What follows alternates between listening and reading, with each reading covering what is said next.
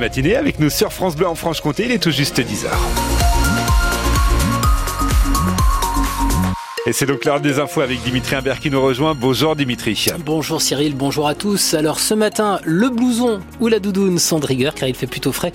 Ça se réchauffe sérieusement cet après-midi. Le maxi sera pour Lons avec 14 degrés. Vous aurez 13 à Besançon, 12 à Vesoul ou à Grès ou encore dans le Haut-Doubs. En revanche, le temps va rester gris et ce toute la journée. Je vous rappelle cet accident qui est toujours en cours, un accident matériel entre Pontarlier et Ligra dans le Haut-Doubs qui implique deux voitures.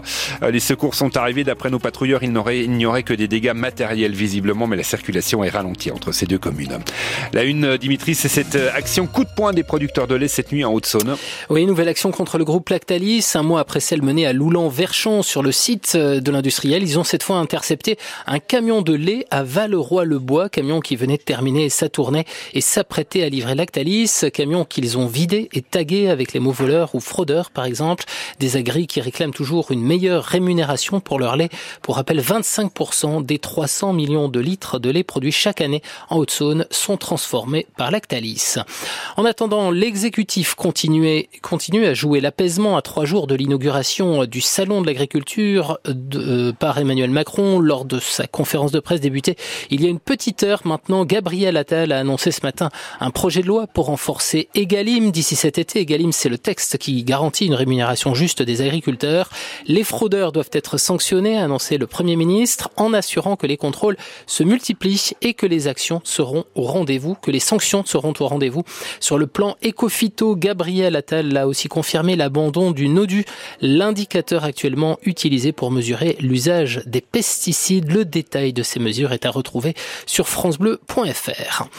À la une également ce matin, un résistant étranger au Panthéon, 80 ans jour pour jour après avoir été fusillé par les Allemands. Misak Manouchian, résistant communiste d'origine arménienne, y fera son entrée ce soir à partir de 18 18h30, il sera accompagné du cercueil de sa femme, Mélinée, résistante elle aussi, mais qui lui a survécu 45 ans.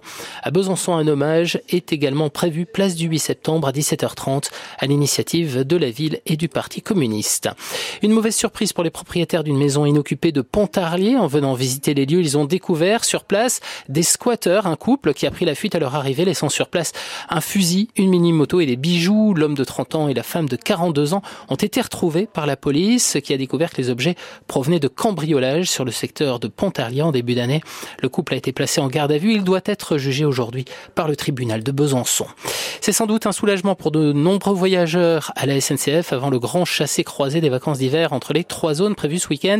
Le trafic des trains grandes lignes devrait être quasi normal et ce, malgré la grève des aiguilleurs vendredi et samedi à l'appel du syndicat Sudrail. Et puis 73 millions d'euros, une paille, c'est la coquette somme qu'a gagné un Français hier à l'euro million. Il a donc trouvé la combinaison gagnante. Futur millionnaire qui s'ajoute à la longue liste des gagnants français du jeu. Cinq des dix plus gros gains ont été décrochés dans l'Hexagone, suivi du Royaume-Uni. Et cette statistique, eh bien, elle s'explique, Cyril, par le fait que c'est la France qui comptabilise le plus grand nombre de joueurs.